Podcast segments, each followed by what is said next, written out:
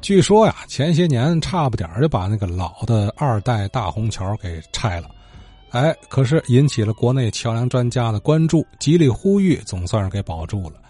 天津历史上这个十来座可开河的老铁桥啊，那真是都是文物级别的啊，历史意义重大。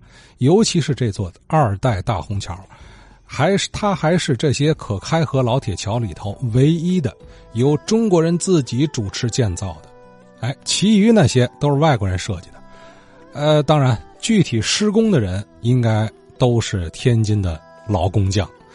呃，上世纪初的时候啊，天津本土这个建桥水平要说，当时来讲还不错了，并且他不仅接这个天津的活啊，外地的活他也接呀。外地的老铁桥也有天津人过去去造的啊。最典型的是哪个？是号称天下黄河第一桥——甘肃兰州的标志性建筑。哎，那个老铁桥可不是解放后咱支边啊，呃，去建设的产物，那比那早了去了。哎，这个桥和天津有关系。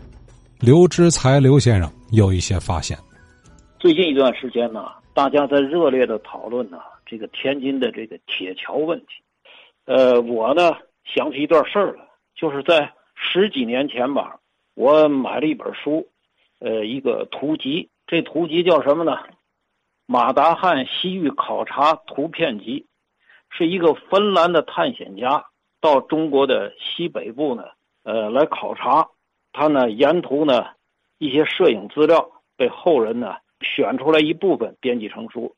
图集里头呢有一幅照片，照片呢照的是甘肃啊兰州黄河铁桥建造时候的那个施工的场面。它设于一九零八年一月二十九日，是吧？应该说是初春季节，看着河面不太宽，因为呢。这个一二月份呢，正是枯水季节。咱们主要说这个，呃，照片的近景。近景呢，有两个酷似坦克的巨大的钢铁构件，格外显眼。这是什么呢？呃，我认为啊，这是两只建造桥墩基础用的沉箱，箱子的箱啊。当时呢，这个用沉箱来建设这个桥墩基础。还属于比较先进的技术。这个如果细看呢，这个沉箱啊，它是用钢板造的，钢板接缝的地方呢，整齐的分布着一排一排的铆钉。这个工地上呢，要仔细看，还有加热铆钉用的红炉，还有像小铁轨一样的那个导轨，还有上下这个沉箱用的扶梯啊、跳板呐等等啊这些设施。画面上一共有九个人，这九个人呢都穿着中式的短打扮，一看就是干活的人，而且是中国人。马大汉呢对这个场景啊，他给了一个注脚文字说明。呃，这原话是这样的啊，说现在天津一家钢铁厂正在为这里架设铁桥、打造部件。这句话啊，当时就引起了我很大的兴趣。我说这个千里迢迢啊，是吧？天津的工匠居然到这个地方来打造部件，是吧？这个以前是没有想到的，是吧？其实呢，对这座铁桥啊，呃，我以前呢就有所了解。这座铁桥呢，坐落在哪儿呢？就甘肃省兰州市城北有一个白塔山，山下头呢那个黄河渠段上呢就架着这座桥，号称千古黄河第一桥。呃，这个桥呢，建桥始末我也有一定的了解，因为呢，在一九九五年的时候，这说话二十多年了，是吧？我出差呢去西宁，呃，从兰州过的时候呢，呃，我曾经呢见到过这个铁桥，还从当地人口中得知啊，他们说这座桥啊，它跟天津啊有关系，有渊源，可是呢，也没弄清到底有什么关系，因为说的这个人呢，他也说不清楚。后来呢，我就关注这个事儿，就从这个民国时期啊，这个有些文人呢，他那个西行的游记当中啊，了解到啊，就是清末的这个陕甘总督生允，是吧？生允这人是这个蒙古族人，镶黄旗。他在建成这桥之后呢，曾经为这个桥呢写了一个碑记，叫《创建兰州黄河铁桥碑记》。后来我就。找着这个碑记了。简单的说吧，这个桥呢是由德商泰来洋行承建的，工程呢启动于呢一九零七年二月份，竣工于一九零九年八月份，也就是用了两年半的时间。当时呢，跟甘肃地方政府签约的是谁呢？是德商泰来银行驻天津的经理，叫卡佑斯，这就跟天津有关了。也就是说，承包商虽然是德商，但是呢，机构在天津。那么呢，修这个桥啊，用的料件、设备，连洋灰，是吧，都是从国外采购的，主要是从德国购置的。这个有的史料表明啊，这个洋灰啊是用铁桶装的，密封的。那么怎么运的呢？先经海运运到天津，在天津口岸办进口手续，经过陆路再转运到郑州、西安、兰州，是这样走的。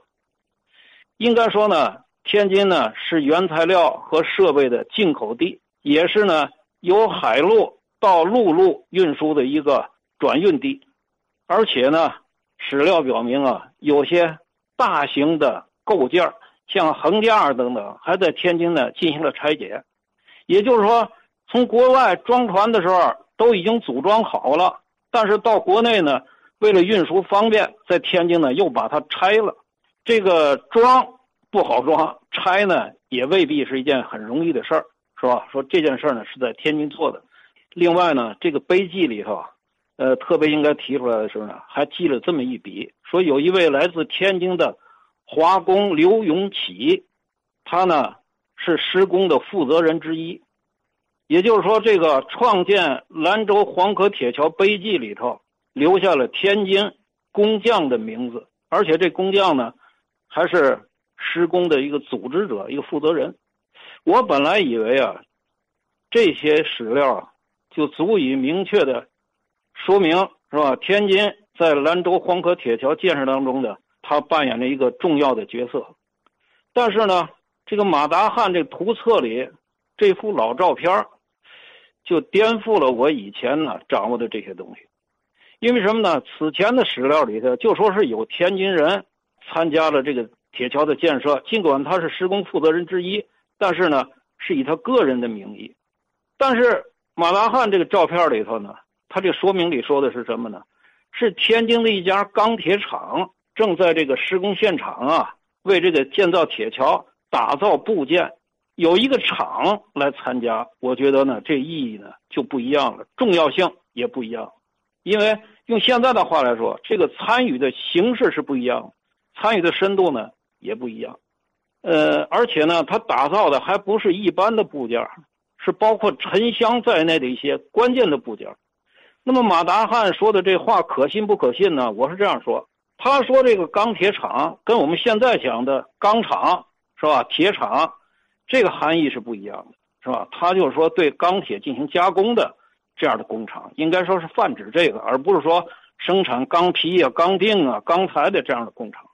再一个呢，他说是天津的一家工厂是吧？在这儿呢给打造部件，这个我觉得呢还是可信的。为什么？因为呢，我有两个理由，一个是呢，这个马达汉呢说是一位探险家，说是芬兰人，这是他的公开的身份，以这个身份进入中国的。实际上呢，他是一个拥有上校军衔的，为沙俄军方服务的一个间谍。他是芬兰人，芬兰籍瑞典族，但是呢。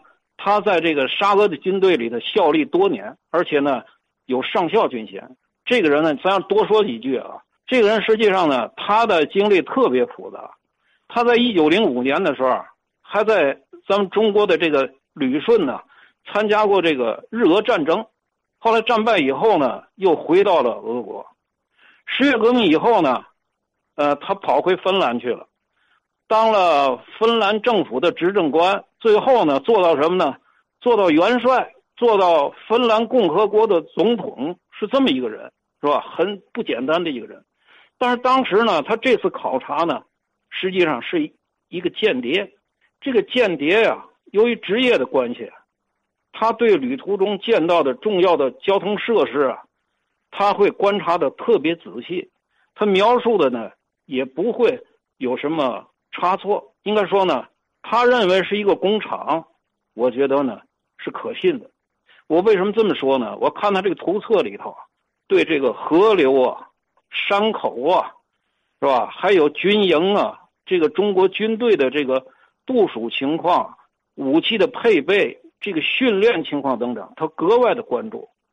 再一个呢，应该说呢，天津啊，作为北方洋务运动的一个重地，清政府呢，从十九世纪六十年代起啊，就开始从国外引进技术和设备，陆续在天津呢，建立了一些，用现在的话来说，国有的企业是吧？军工企业，比如说大家都知道机器制造局，还有呢北洋水师、大沽船务等等，这些企业呢，应该说呢，当时是很先进的。呃，不仅能够制造出枪炮、兵舰等军工产品，而且呢，还造就了一批啊，这个产业工人和技术人员，带动了天津民营工业的发展。因为天津那时候已经有很多民营的铁工厂了，因此呢，我们完全有理由相信，在二十世纪初，咱们天津呢已经成了北方的工业重镇，而且呢，在这个之前已经建立起了好几座现代化的桥梁。在这种情况下呢，天津呢，应该拥有能够制造这个钢铁桥梁构件的这样的企业，也就是说，他那个描述应该说是可信的。至于这幅照片里头打造部件的是天津的哪一家工厂，是吧？还有呢，那个碑记里提到的天津华工刘永起，跟这家工厂有没有关系？或者说？这个照片，这九个人里头，包括不包括那位刘永起？这个就还有待于进一步研究。这个这个问题我就说到这儿。另外，我想啊，再说一个问题，就是最近呢，咱这个听友们在热烈的讨论啊，这天津这些老桥，特别是老铁桥啊，是吧？要怎么这个呃保护它？怎么保存它？是吧？怎么让它继续发挥作用？这是一个很好的话题，我想呢，说说我的想法。这个铁桥，大家一定得注意一个问题：当时啊，这个钢铁的冶炼技术跟现在呢，差的还很远。呃，再一个呢，这个铁桥设计上呢，它都有一个指标叫保固期，也就是保质期。这保质期呢，一般都是八十年。